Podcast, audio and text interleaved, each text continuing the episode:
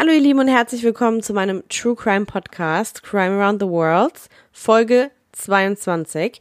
Ich bin Isabel und ich freue mich, dass ich heute für euch diese Folge aufnehmen kann an diesem sonnigen, endlich richtig sommerlichen und herrlichen Donnerstagmorgen.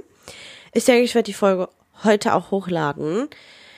Ich habe nämlich später Spätdienst und bin extra zeitig aufgestanden, habe die ganze Woche mal ein bisschen recherchiert, dass ich Zeit habe, heute Morgen für euch die Folge aufzunehmen, ganz ohne Stress, alles gut. Ja, und apropos warmes Wetter, geht es heute auch in ein Land, in dem es eigentlich ganz jährlich auch warm ist, und zwar nach Brasilien. Und es kommt wie immer anders, als man denkt. Ich hatte nämlich eigentlich einen anderen Fall im Kopf und auch da schon voll viel recherchiert eigentlich. Aber dann bin ich auf diesen Fall gestoßen und ich fand es mal wieder schockierend, dass man davon einfach gar nichts gehört hat bisher. Also ich persönlich nicht. Falls ihr schon mal was von dem Fall gehört habt, dann lasst es mich wissen. Aber ich finde auch, dass äh, True Crime Fälle aus Südamerika ganz, ganz oft überhaupt ihren Weg hierher machen oder Afrika. Also meistens ist ja in Deutschland oder Europa oder ähm, ja, Amerika sind die großen Fälle dann bekannt. Nochmal auf jeden Fall vielen, vielen Dank, bevor ich jetzt mit den Fun Facts anfange. Vielen Dank für eure vielen Genesungswünsche und auch vielen Dank für die Geduld und ähm, dass ich so viele liebe Nachrichten bekommen habe, dass ihr euch so gefreut habt, dass ich zurück bin.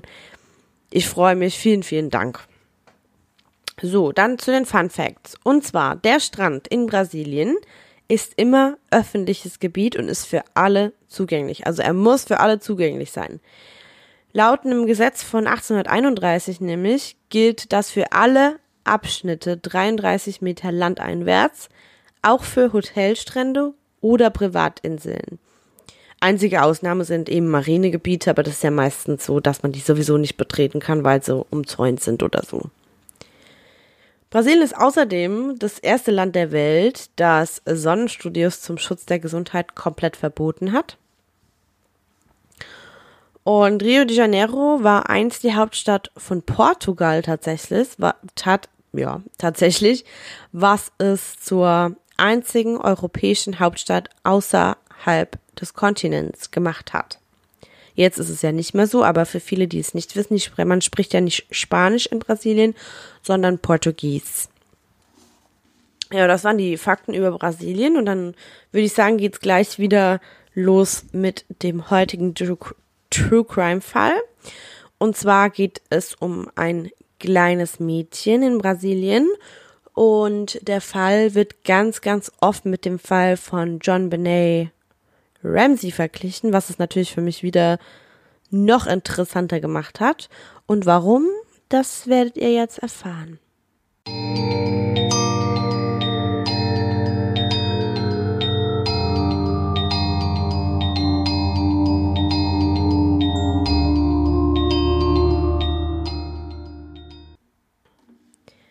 Beatrice Angelica Motta war die zweite von zwei Töchtern ihrer Eltern Sandro und Lucia Mutter. Sie wurde auch von allen Bea genannt, also das mache ich dann auch den größten Teil. Bea wurde am 11. Februar 2008 geboren und lebte mit ihrer Familie auf einem großen Bauernhof im ländlichen Huaceiro, einer kleinen Gemeinde in Brasilien. Petrolina war die nächstgrößere Stadt, in der Bea und ihre Familie ganz, ganz viel Zeit verbrachten. Und die liegt ganz kurz nur zum geografischen, die liegt südlich ähm, im südlichen Pernambuco, einem Staat, der für seine landwirtschaftliche Produktion bekannt ist. Und im Nordosten Brasiliens eine ziemlich große Stadt ist mit rund ja 340.000 Einwohnern. Während der Nordosten Brasiliens den Ruf hat, voller Kriminalität, Korruption und Armut zu sein, ist die Gegend um Petrolina eine eher ländliche Region mit ganz, ganz viel Ackerland. Und es war halt für Sandro und Lucia natürlich ein perfekter Ort, um ihre Familie großzuziehen, zumal sie auf einem Bauernhof einfach mitten im Land leben konnten, aber trotzdem jeden Tag zur Arbeit und zur Schule in die Stadt pendeln konnten und das ganz ohne Probleme. Bea und ihre ältere Schwestern besuchten eine private katholische Schule. Das war, die war mitten im Stadtzentrum eben von Petrolina und war eine der angesehensten Schulen der Region. Und was noch ein Plus an dem Ganzen war, ihr Vater Sandro arbeitete dort auch als Lehrer, was das ganze Panel natürlich noch viel einfacher machte. Und er hatte die beiden dann auch immer im Auge. So wurde die gesamte Familie Mutter über mehrere Jahre hinweg mit der Schule und dem Gelände vertraut. Und also im Großen und Ganzen waren sie da auch einfach happy. Am Donnerstagabend, dem 10. Dezember 2015, genau zu Beginn des Sommers auf der südlichen Hemisphäre, fand in der Schule eine Abschlussfeier statt. Während die Familie regelmäßig an der Zeremonie teilgenommen hätte, weil halt eben das Familienoberhaupt zu sagen, Sandro dort Pädagoge war, feierte die Familie dieses Mal auch noch zusätzlich selbst mit, weil Beatrice ältere Schwester ihren Abschluss heute feierte. Dies war eine Abschlussfeier für ältere Teenager, die ihre Schulausbildung dort beendeten und entweder zur Universität aufsteigen, also quasi einen Highschool-Abschluss haben die gefeiert, oder im folgenden Jahr in die Arbeitswelt wechseln würden. Die gesamte Familie Mutter war bei der Zeremonie anwesend und die trugen alle weiße T-Shirts mit dem Gesicht von Beatrice älterer Schwester, also richtig kitschig einheitliche T-Shirts. Die haben das voll gefeiert. Bea und ihre Eltern Sandro und Lucia trugen alle die gleichen passenden T-Shirts und tauchten an diesem Abend auch ziemlich früh bei der Zeremonie auf, um die Aula oder eben dieses Auditorium der Schule für die Feier zu dekorieren. Hunderte, wenn nicht sogar Tausende von Besuchern kamen an diesem Abend. Das war eine richtig große Schule, das war auch eine richtig große Halle. Und ja, die wollten halt sehen, wie ihre jungen Lieben diese angesehene Schule abschließen, in der Hoffnung, dass sie im folgenden Jahr zu größeren und besseren Dingen übergehen würden. Während der gesamten Zeremonie selbst wurde Bea in der Obhut ihrer Mutter Lucia gelassen. Aber natürlich, wie das ist für eine Siebenjährige, ja, die bewegte sich ziemlich viel rum. Und es gab davon auch Filmaufnahmen. Da werde ich euch den YouTube-Link in die Shownotes packen. Ich sage aber gleich zuvor, das Video ist nur auf Portugies, aber man sieht auf jeden Fall, um was es geht. Man sieht nämlich, wie sie mit ihrem Vater und den anderen Mitarbeitern auch mal teilweise vorne in der ersten also Reihen sitzt und in anderen Aufnahmen kann man sehen, wie sie neben ihrer Mutter in den Auditoriumssitzen sitzt oder eben mit ihrer jüngeren Freundin herumläuft, spielt. Wie gesagt, wie das halt so ist. Für ein siebenjähriges Kind war sie nervös und so eine stundenlange Abschlussfeier da still zu sitzen, das ist ja schon schwierig, sage ich mal. Bea wurde zuletzt gegen 22 Uhr von ihrer Mutter gesehen, während die Zeremonie noch im vollen Gange war. Und Bea sagt ihrer Mutter eben, sie habe Durst und dass sie sich ein Wasser aus dem nahegelegenen Wasserbrunnen, also ein Trinkbrunnen, draußen im Hof der Schule holen würde und ging dann auch, um das dann in die Tat umzusetzen. Die Mutter hat sich dann natürlich nicht viel dabei gedacht, ja, die Schule ist bewacht und man kann sich da frei bewegen, ohne sich Sorgen zu machen. Eigentlich. Minuten vergingen und Bea kehrte einfach nicht zurück. Lucia begann sich natürlich große Sorgen zu machen und ging los, um nach ihrer Tochter zu suchen. Das sieht man auch auf dem Filmmaterial, wie die Mutter, die ähm, also im Auditorium und in der Umgebung nach ihrer Tochter sucht, ohne Erfolg. Als Sandro sich gegen 22.25 Uhr von seiner Teilnahme an der Abschlussfeier befreit hat, erfuhr er, dass Bea seit einiger Zeit nicht mehr gesehen wurde. Da es sich, wie gesagt, um eine Privatschule mit Sicherheitspersonal und nur einem Ein- oder Ausweg handelte, geraten die Eltern aber immer noch nicht in Panik, sondern suchten nach ihrer vermissten Tochter. Gegen 22.43 Uhr äh, betritt Sandro die Bühne und pausiert die Band, die spielt, um nach seiner vermissten Tochter zu rufen. Er sagt zum Publikum und zeigt auf das Hemd, das er trägt, wo man das ähm, Gesicht seiner älteren Tochter sehen kann, Beatrice, meine Tochter, wo bist du? Hey Bea, alles suchen dich, meine Liebe. Sie ist wie ich gekleidet und hat das Gesicht ihrer Schwester auf dem T-Shirt.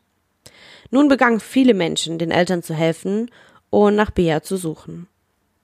Minuten später kehrt ein verstört aussehender Sandro auf die Bühne zurück und erzählt der Menge, dass sie mit einer Klassenkameradin spielte, als sie das letzte Mal gesehen wurde. Ich habe in dieser Schule schon überall gesucht, wo ich mir vorstellen kann, und ich habe meine Tochter immer noch nicht gefunden. Ich bin so verzweifelt.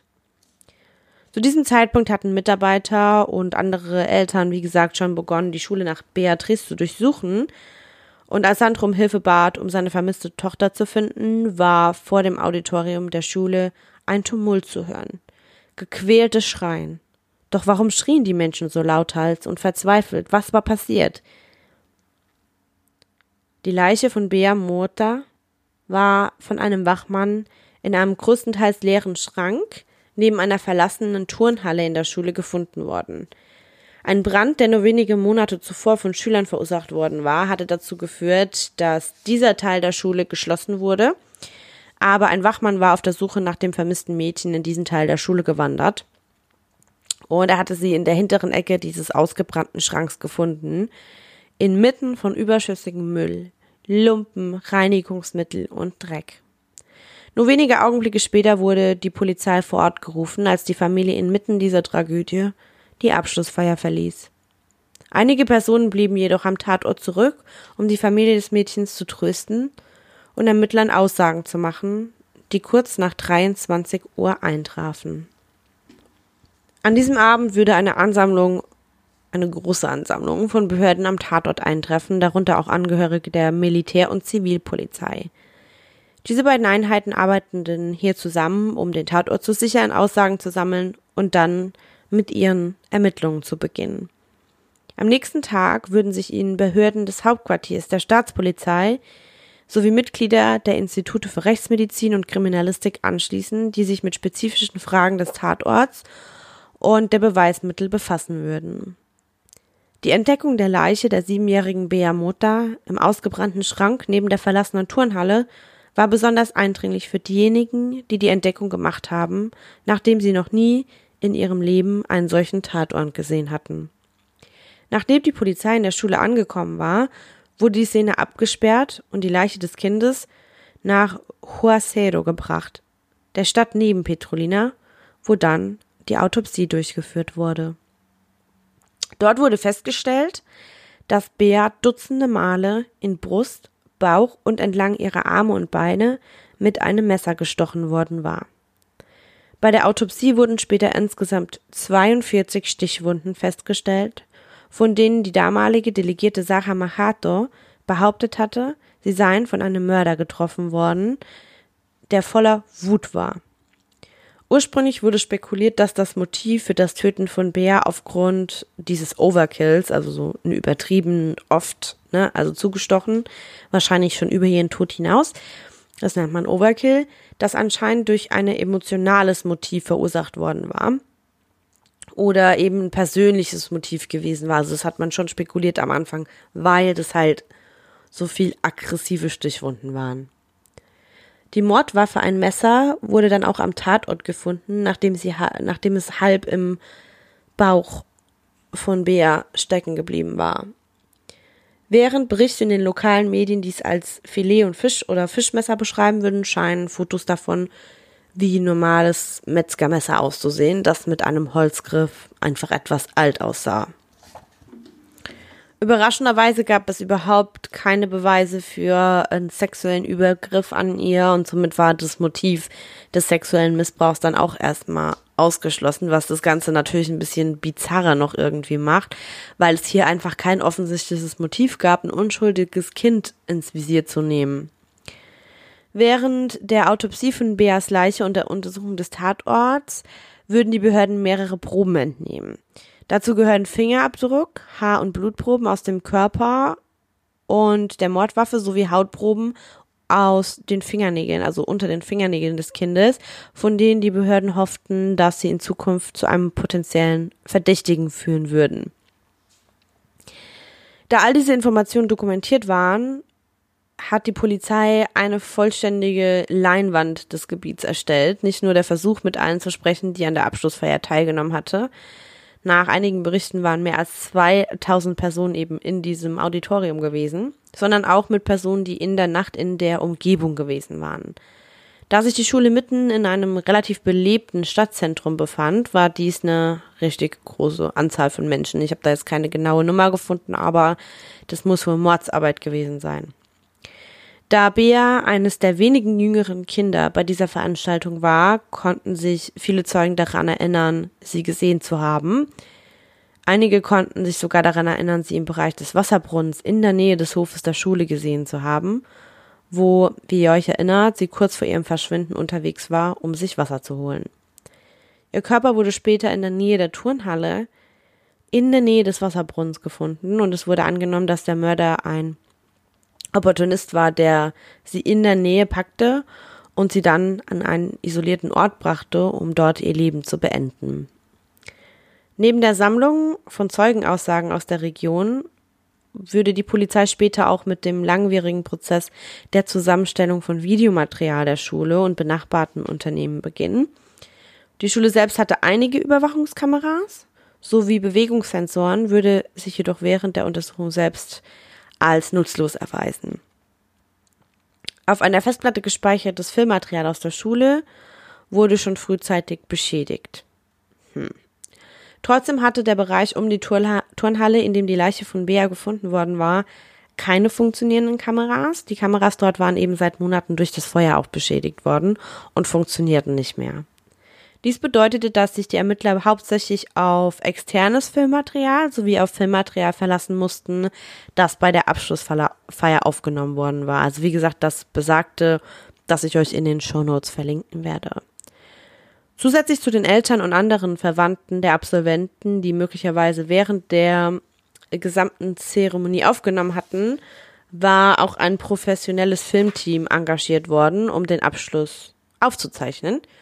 Jeder wurde gebeten, sein Filmmaterial oder seine Fotos an die Polizei weiterzuleiten, damit die beginnen konnte, die spezifischen Ereignisse zu rekonstruieren, die eben zum Tod von Bär geführt hatten und hoffentlich eine zusammenhängende Zeitleiste erstellen konnten. Somit also je mehr Filmmaterial, desto genauer die Zeitleiste natürlich.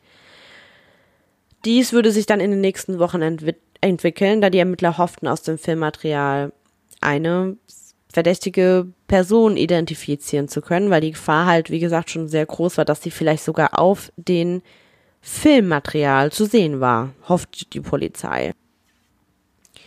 Durch die große Menge eben an Fotos und Filmmaterial, die während der Abschlussfeier aufgenommen wurde, konnten die Ermittler den Aufenthaltsort der Siebenjährigen und ihren Familienmitgliedern die ganze Nacht über ziemlich genau verfolgen.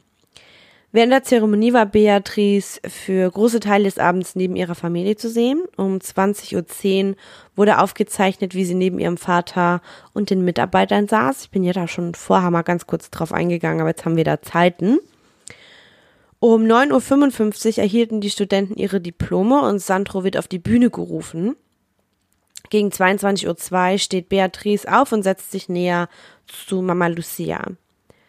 Sie bleibt die nächsten Minuten in diesem Bereich. Das letzte Filmmaterial, das die Ermittler von Bea finden konnten, war um 22.09 Uhr und es zeigt das Mädchen, wie es von seiner Mutter weggeht und eben zu dem besagten Wasserbrunnen der Schule geht. Hier würde sie einen Moment später zuletzt von Zeugen lebend gesehen werden und passt zu der Timeline, die die Ermittler festgelegt hatten, wobei Bea dann um diese Zeit verschwunden war.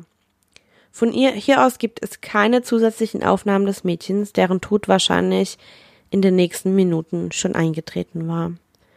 Gegen 22.25 Uhr sind Familienmitglieder im Auditorium zu sehen, die nach Bea suchen. Um 22.43 Uhr geht Sandro auf die Bühne, um das Publikum anzusprechen. Das habe ich ja vorher schon näher gesagt, was er da gesprochen hat. Und gegen 22.15 Uhr wird der Körper des Mädchens entdeckt. Aufgrund der Stelle an der Leiche im ausgebrannten Schrank in der Nähe der Turnhalle wurde spekuliert, dass der Mörder wahrscheinlich mit der Schule vertraut war. Er wusste wahrscheinlich, dass dieser Bereich dunkel und verlassen sein würde und wusste vielleicht sogar, dass es in diesem Bereich keine funktionierenden Überwachungskameras gab. Dies macht es zu einem blinden Fleck für die Behörden und zum perfekten Ort für ihn, diese abscheuliche Tat zu begehen. Während zusätzliches Filmmaterial, das später entdeckt wurde, zeigt, wie diese Person die Schule betreten hatte, gibt es keinerlei Filmmaterial von ihm, wie er die Schule wieder verlassen hat. Also nochmal ganz kurz. Er geht rein, aber man sieht nie, wie er die Schule verlässt. Das ist schon gruselig irgendwie. Könnte darauf hinweisen, dass er es geschafft hat, herauszukommen, ohne von jemandem bemerkt zu werden. Für ihr einige deutet dies wiederum auf eine gewisse Vertrautheit auch wieder mit der Schule, dass er vielleicht irgendwie einen Nebenausgang weiß oder irgendwas Insider-technisches.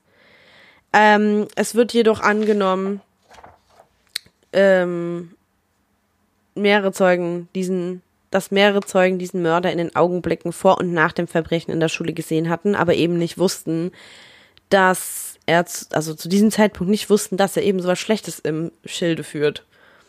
Unter diesen Zeugen befand sich keine andere als Beatrice Mutter Lucia selbst, die sich verzweifelt darauf konzentrierte, ihre Tochter zu finden.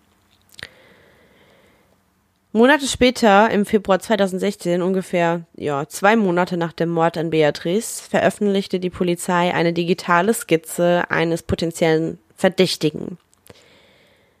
Sie haben diese Skizze eben aus verschiedenen Zeugenaussagen erstellt. Alle diese Zeugen gaben an, die Person in der Nähe des Wasserbrunnens gesehen zu haben, wo eben Bea zuletzt lebend gesehen worden war, einschließlich der Mutter des Opfers, die zu diesem Zeitpunkt verzweifelt nach ihr suchte. Einer dieser Zeugen hatte gesehen, wie dieser Mann auf einer Bank in der Nähe des Wasserbrunnens saß und gerade etwas trank, als sich diese Person näherte. Rückblickend sagt dieser Zeuge, dass die Person wahrscheinlich nur dort gesessen und gewartet hatte, aber vorgetäuscht hat, etwas zu trinken, um eben nicht aufzufallen oder irgendwelchen Verdacht zu schinden, sage ich mal. Mindestens ein Zeuge behauptete später, diesen Mann im Badezimmer der Frauen vorher schon gesehen zu haben und ein anderer Zeuge, den die Polizei als ihren bislang wichtigsten Zeugen bezeichnete, sah diesen Mann aus dem Gebiet auftauchen, in dem die Leiche von Beatrice später gefunden wurde, und zwar in der Nähe der verlassenen Turnhalle. Ein Zeuge hatte diesen Mann kurz Zeit später im Badezimmer der Männer gesehen, wobei er sich die Hände und Gesicht gewaschen hatte, dachte aber sich natürlich damals zu dem Zeitpunkt nicht viel dabei. Also hätte man das wahrscheinlich gewusst, dann wäre er verdächtig gewesen, aber sonst, ja, das sind so Kleinigkeiten, die man dann vielleicht schon mal rüberguckt und denkt, ey, okay, wieso wäscht er sich jetzt das Gesicht? Aber dann, naja, gut, der wird wahrscheinlich so und so. Laut Sandro, dem Vater von Bea, hatte sich die Person an diesem Abend an mindestens zwei andere Kinder gewandt und sie gebeten, ihm zu helfen, einen Tisch in das Auditorium zu tragen, in dem die Abschlussfeier stattfand. Während dieses Vorhabens, Kinder in der dunklen Korridor in der Nähe der Turnhalle zu locken, bei zwei anderen Kindern hat es halt nicht funktioniert, hatte es schließlich bei der siebenjährigen Bea funktioniert, deren freundliche und unschuldige Natur sie zum Opfer machte. Sie war wahrscheinlich bereitwillig mit dieser Person mitgegangen, wurde schließlich 42 Mal mit dem Messer gestochen und dann in einem ausgebrannten Schrank zurückgelassen. Die Tatsache, dass diese Person versucht hatte, zwei andere Kinder in den dunklen Korridor zu locken, deutete jedoch darauf hin, dass Bea nicht ins Visier genommen war, also nicht persönlich ins, von ihm ins Visier genommen worden war, sondern ja, er war halt ein Raubtier, er wollte einfach nur ein Opfer.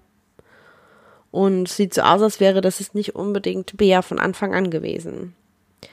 Jetzt ganz kurz zu seiner Skizze. Wie sah er aus? Nach den Aussagen der Zeugen war dieser Mann zwischen 1,65 und 1,70 groß, etwa 70 Kilogramm schwer und hatte eine mäßig dunkle Haut.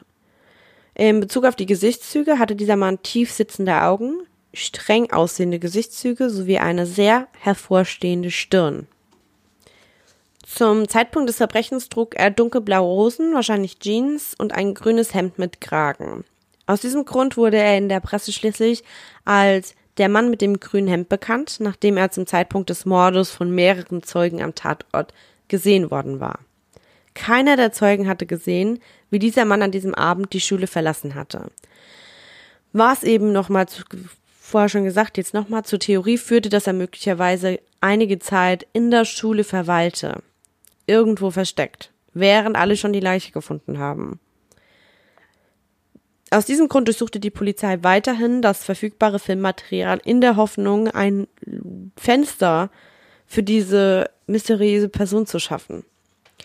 Nur wenige Tage nach der Veröffentlichung dieser digitalen Skizze der unbekannten Person kamen die Ermittler auf die Idee, dass es mehrere Verdächtige gab. Also das war jetzt eine neue Idee. Dies schein, schien darauf zurückzuführen zu sein, dass zwei nicht identifizierte DNA-Proben vom Tatort geborgen wurden. Eine davon stammte von der Mordwaffe und eine andere eben unter Beatrice Fingernägeln an ihrer rechten dominanten Hand und beide Proben schienen von verschiedenen Männern zu stammen, die nicht verwandt waren. Aus diesem Grund begannen die Behörden öffentlich zu spekulieren, dass mehr als eine Person an dem Mord der siebenjährigen Bea beteiligt war, sie an einem anderen Ort ermordet und ihren Körper dann eben in den Schrank gepackt hatten, in dem sie dann später gefunden wurde. Im folgenden Monat, also März 2016, gab die Polizei bekannt, dass möglicherweise bis zu fünf Personen gleichzeitig an diesem Mord beteiligt waren, zu dem auch Schulbeamte gehörten. Die Behörden gaben öffentlich an, dass diese fünf Personen drei Schlüsselsätze verschwinden ließen, was den Zugang zu den Innen- und Außentüren und Toren der Schule ermöglichte. Diese drei Schlüsselsätze wurden am 25. November, also im Jahr zuvor, ungefähr zwei Wochen vor dem Mord, als vermisst gemeldet und die Behörden spekulieren, dass dies auf die vorsätzliche Natur des Verbrechens zurückzuführen sei. Die Polizei behauptet auch, dass die Lichter im Korridor, der zur alten Turnhalle führte, in der Nähe des Fundorts von Beas Leiche ausgeschaltet waren. Sie spekulierten, dass dies beabsichtigt war und in ähnlicher Weise an der sorgfältigen Planung und Ausführung dieses Mordes beteiligt war. Da es die Wirkung von Überwachungskameras in diesem Bereich der Schule eben neutralisierte und sie für die Behörden dann unbrauchbarer machte, weil man halt natürlich mit Licht aus weniger erkennen kann. Logischerweise. Darüber hinaus haben die Behörden öffentlich die Idee verbreitet, dass dieses Verbrechen eine ein so enges Zeitfenster bietet, höchstens 20 Minuten nachdem Bea verschwunden war, bis zu dem Zeitpunkt, als ihre Eltern begonnen hatten, nach ihr zu suchen, dass der Mörder wahrscheinlich wirklich Hilfe hatte bei der Begehung des Verbrechens, möglicherweise eben sogar von einem dieser Schulbeamten. Alle bis auf einen waren nämlich männliche Schulangestellte, die während ihres offiziellen Interviews offenbar über bestimmte Details gelogen oder Ermittler in die Irre geführt hatten oder hat versucht hatten, in die Irre zu führen. Einer wurde zum Zeitpunkt des Verbrechens als viel zu nervös beschrieben. Mindestens drei hatten bestritten, sich im Bereich des Tatorts zu befinden, was nach Ansicht der Ermittler durch Videobeweise eben dann im Anschluss widerlegt wurde. Und ein anderer, ein Wachmann, wurde auf einem Video gesehen. Obwohl diese fünf Personen öffentlich verdächtigt wurden, beteiligt zu sein oder zumindest zu versuchen, ihre Rolle in dem Fall zu verschleiern, gab es keine Beweise, die sie dann eben speziell mit dem Verbrechen in Verbindung brachten. Fast alle von den Behörden veröffentlichten Infos schienen unglaublich umständlich zu sein und einige Medien haben dies aufgegriffen und behauptet, die Polizei habe nur quasi in den Krümeln gesucht, um zu sehen, wie die Männer reagierten. Während keiner dieser fünf Schulmitarbeiter jemals wegen eines Verbrechens im Zusammenhang mit diesem Fall angeklagt wurde, wurden sie auch wieder freigelassen. In der Zwischenzeit begann ein mit dem Fall verbundener Staatsanwalt öffentlich zu spekulieren, dass Bea innerhalb der privaten katholischen Schule wegen einer bizarren religiösen Motivation getötet worden war, was darauf hindeutete, dass ein dass es ein Grundmotiv gab, das mit satanischen oder Ritualen der schwarzen Magie verbunden war, was man natürlich jetzt in keinster Weise beweisen könnte, ne? Also wie würdest du das beweisen? Dies war nur die zweite unbegründete Behauptung in ebenso vielen Monaten, die die Ernsthaftigkeit des Falles in Zukunft auch unermesslichen Schaden zufügen würde. Wieder Monate später enthüllten die Behörden ihr bisher größtes Beweisstück, haltet euch fest, Überwachungsvideos eines Verdächtigen, der in der Zeit, in der das Verbrechen begangen worden war, in der Schule herumgelaufen ist. Dieses Material stammt von Unternehmen und anderen Gebäuden in der Umgebung rund um das Schulgelände und dauerte sogar länger als erwartet. Also insgesamt haben die fast zwei Stunden Filmmaterial von dem Typ. Diese Person, wie vorher erwähnt, Mann im grünen Hemd, wurde gegen 20.30 Uhr in der Schule gesehen als er die Abschlussfeier betrat und als sie gerade begann. In diesem Filmmaterial ist er aufgrund der einzigartigen Art und Weise, wie er läuft, leicht zu verfolgen, weil er humpelte nämlich stark. Aber anstatt dann in die Schule zu gehen, kehrt er um und umrundet den Aus, also die Außenmauer und macht sich dann in die entgegengesetzte Richtung auf den Weg, bevor er etwa eine Stunde später wiederkommt. Ungefähr eine Stunde und neun Minuten nach dem Verlassen der Nachbarschaft kehrt er zurück in die Gegend um die Schule und holt sein Handy raus. Und im Filmmaterial kann man sehen, wie er für einen Moment ein Telefongespräch mit jemandem führt. Kurz nach dem Anruf greift er auf die Straße und zieht ein Messer aus dem Nix vom Bordstein. Also das lag einfach auf der Straße. Dieses Messer, also was zweifellos die Mordwaffe ist, und später am Tatort dann auch gefunden wurde, steckt er dann in seine Socke, während er weiter Richtung Schule geht. Der Mann im grünen Hemd kommt gegen 21.45 Uhr in der Schule an, ungefähr ja, 15 bis 20 Minuten bevor Bea vermisst wurde. Geht dann um den Wachmann herum, indem er sich in eine Menschenmenge in der Nähe des Eingangs mischt. Von hier aus gibt es kein zusätzliches Überwachungsmaterial, aber kurze Einblicke in diesen Mann gibt es aus dem Filmmaterial der Abschlussfeier selbst. Wie krank ist das? Leute, ganz kurz, ich weiß, ich, man soll nicht so dazwischen labern, mitten in der Geschichte. Aber das hat mich so geschockt, dass man ihn dann auch noch auf der Abschlussfeier sehen kann. Wahnsinn. Der Mann geht durch das Auditorium, in dem die Zeremonie stattfand, und ging zum Hof der Schule, wo auch der Wasserbrunnen ist. Und eine traurige Ironie ist, dass der Verdächtige in Bildern und Filmmaterial der Zeremonie zu sehen ist, als der Vater von Bea, also Sandro, lächelt und mit Absolventen noch für Fotos posiert.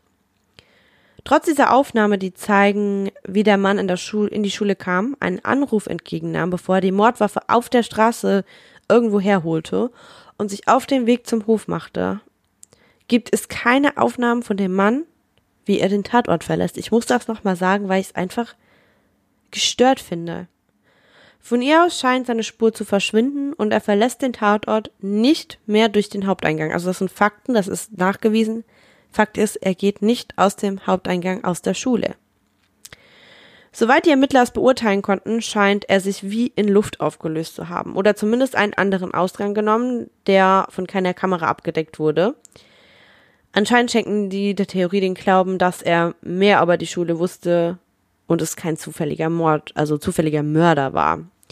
Diese Information gepaart mit der Absicht, dass er Stunden vor dem Verbrechen in der Gegend war, einen Anruf entgegennahm und dann, wie gesagt, das Messer aus dem Nichts zog von der Straße, ließ die Ermittler glauben, dass dies ein vollständig durchdachtes Verbrechen war. Aber das Motiv entging ihnen weiterhin. Warum sollte jemand scheinbar Kinder ins Visier nehmen? Durch zahlreiche Zeugenaussagen wurde klar, dass Beatrice nicht das Hauptziel dieser Person war. Wie schon gesagt, er hatte ja zwei Kinder vorher angesprochen. Um, und er wollte die mit an den dunklen, isolierten Ort nehmen. Aber warum war er so bereit gewesen, dieses Verbrechen zu begehen in einer Schule mit Hunderten von Menschen?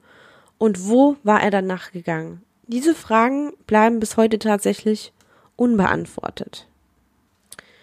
Nach der Veröffentlichung dieses Überwachungsmaterials würden die Behörden Monate später, also jetzt ist schon März 2017, ein weiteres verblüffendes Beweisstück enthüllen.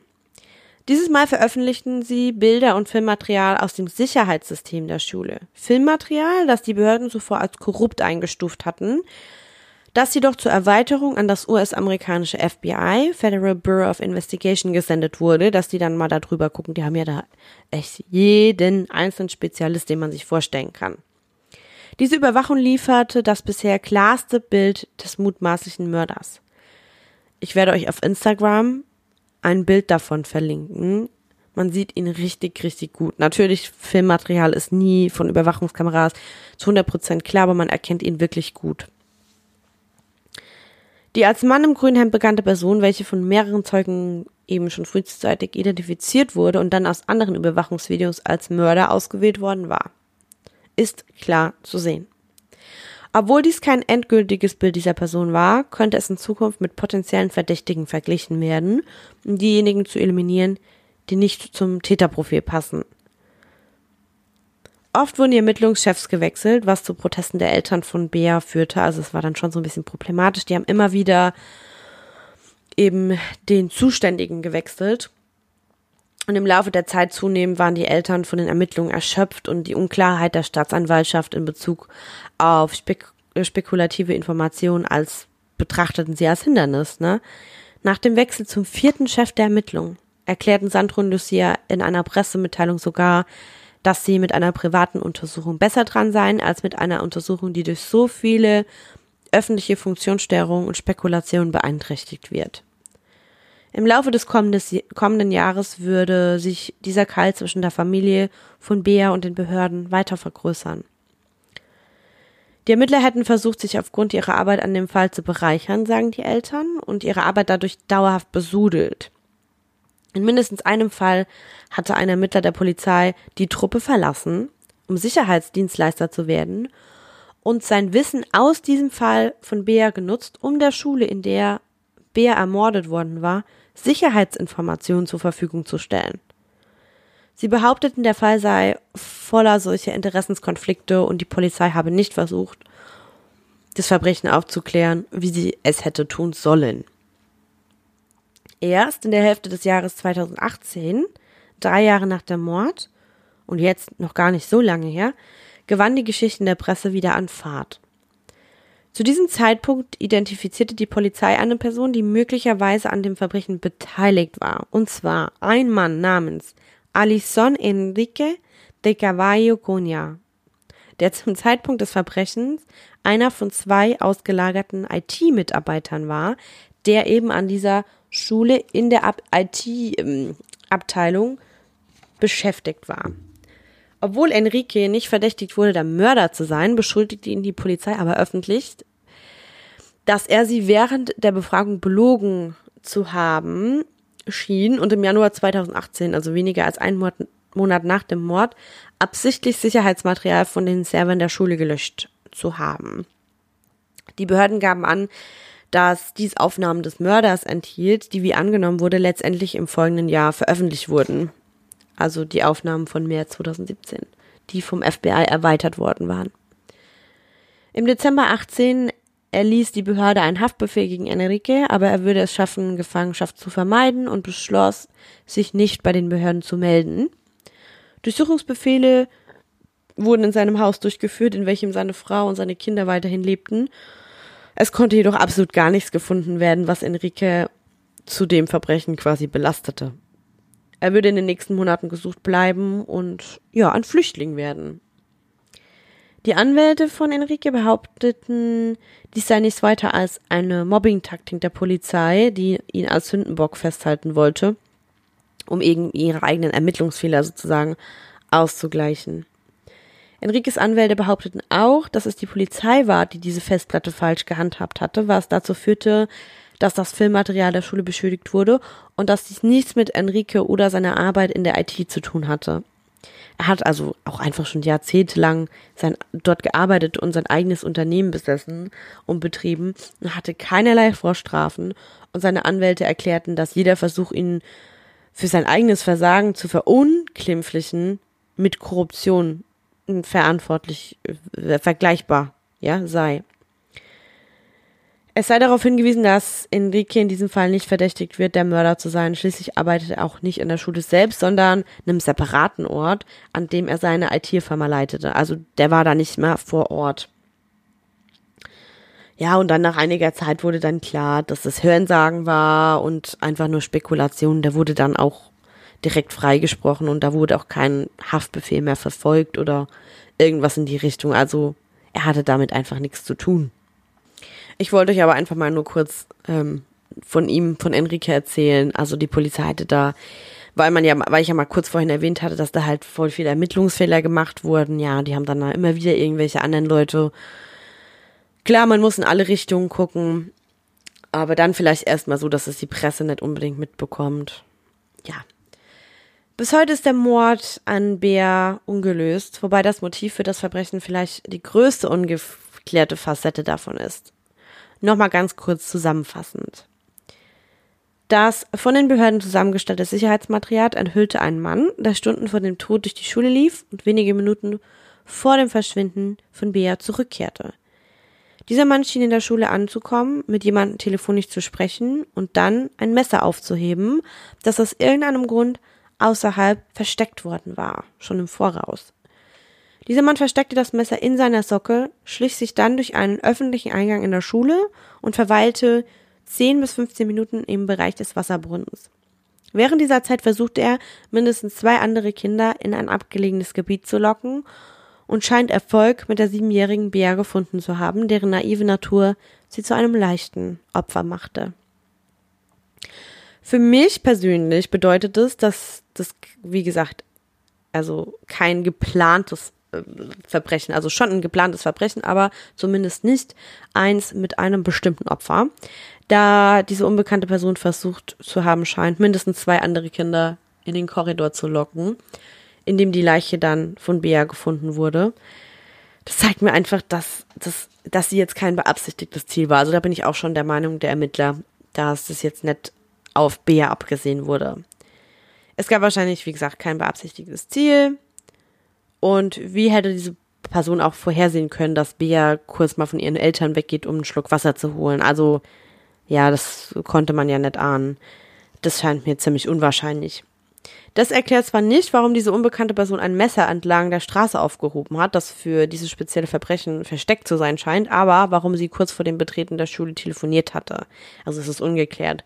Vielleicht hatte er das Messer erst Stunden zuvor dort platziert, als er über das Verbrechen nachdachte und mit einem Ehepartner gesprochen, der ihn jeden Moment zu Hause erwartete oder einen Komplizen, der von der Tat wusste.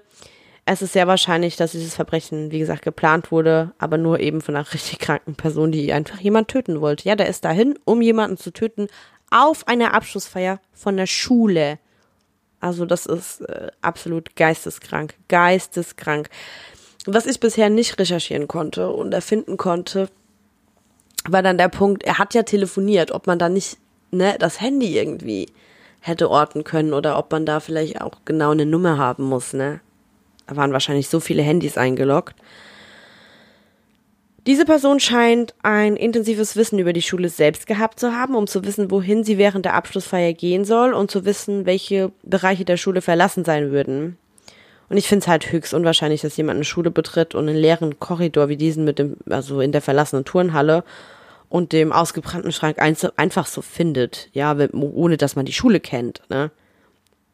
Immerhin fand dies während der Abschlussfeier echt von, mit Tausenden von Leuten, das haben wir ja gesagt, da waren fast 2000 Menschen.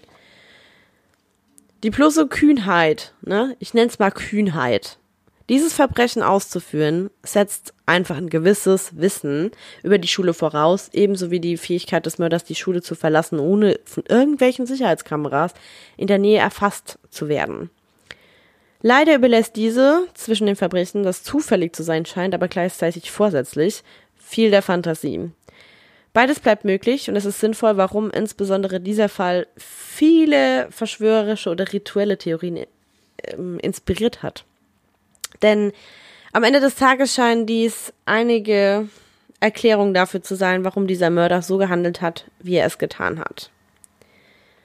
Die Leiche von Bea wurde ursprünglich in Huacero auf einem Grundstück auf der Farm ihrer Familie beigesetzt. Die Leiche wurde jedoch später nach Petrolina zurückgebracht, der Stadt, in der sie ermordet worden war. Die Familie erklärte, der Grund dafür sei, dass ihr Körper näher an Familie und Freunden sein könne, die ihren Respekt erweisen wollten und dass sie zu ihren Ehren einen Schrein bauen wollten. Schließlich wollten sie die Stadt daran erinnern, dass das Verbrechen dort, mitten in Petrolina selbst, stattgefunden hat und nichts, was in Zukunft passiert ist, oder passieren wird, könnte das ändern. Die Behörden haben an, äh, angegeben, dass sie versucht haben, die DNA der beiden am Tatort gefundenen äh, Proben mit Dutzenden potenzieller Verdächtiger abzugleichen, aber bisher hat sich keine als Übereinstimmung erwiesen. Trotzdem hoffen sie weiterhin, dass die forensische Analyse in diesem Fall einen Durchbruch bringen kann.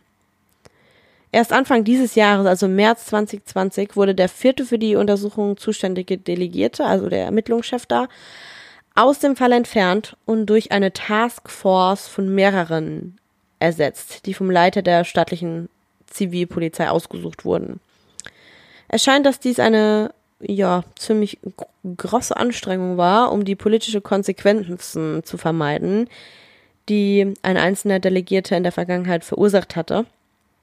Aber diese Entscheidung wurde von der Familie Mutter als anhaltendes Symptom der systematischen Dysfunktion im Gegensatz zu ja, einer Lösung kritisiert. Also die waren ja sowieso schon kritisch, aber jetzt, dass da wieder der Ermittler gewechselt wurde, das war denen natürlich, ja,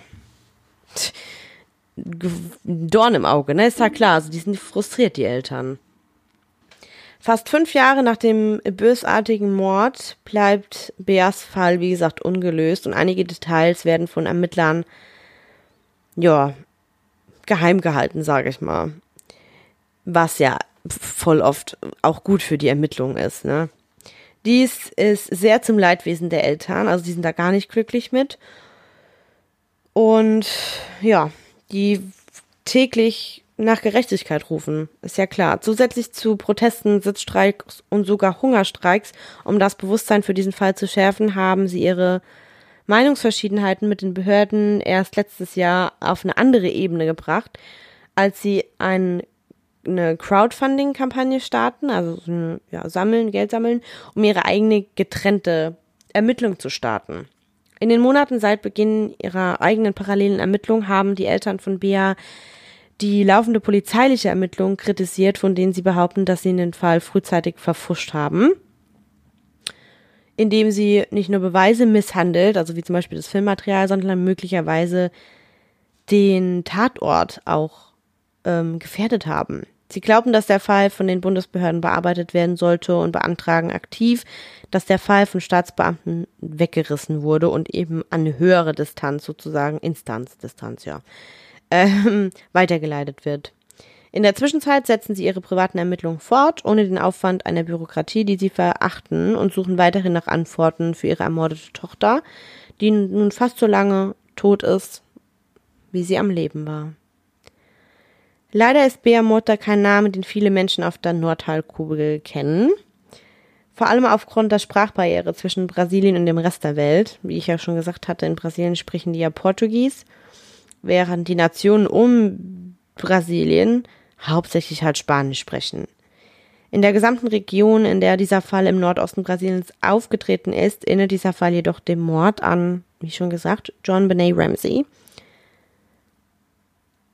Ein schockierendes Verbrechen, das die Öffentlichkeit hinter einer gemeinsamen Sache aufrüttelt und ineffizient in der Strafjustiz aufzeigt.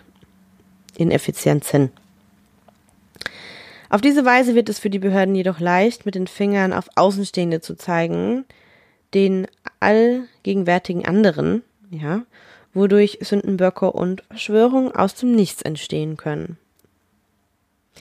Dies, ja, war ein wildes und brutales Verbrechen gegen ein Kind, das am Ende des Tages von Rätseln überschattet wurde, genau wie ihr Tod und ja, wer der Täter ist. Ihr Leben endete plötzlich und gewaltsam im Dezember 2015 und in den Jahren seitdem hat es ihr Mörder tatsächlich geschafft, jegliches Verschulden für seine Handlungen zu verstecken.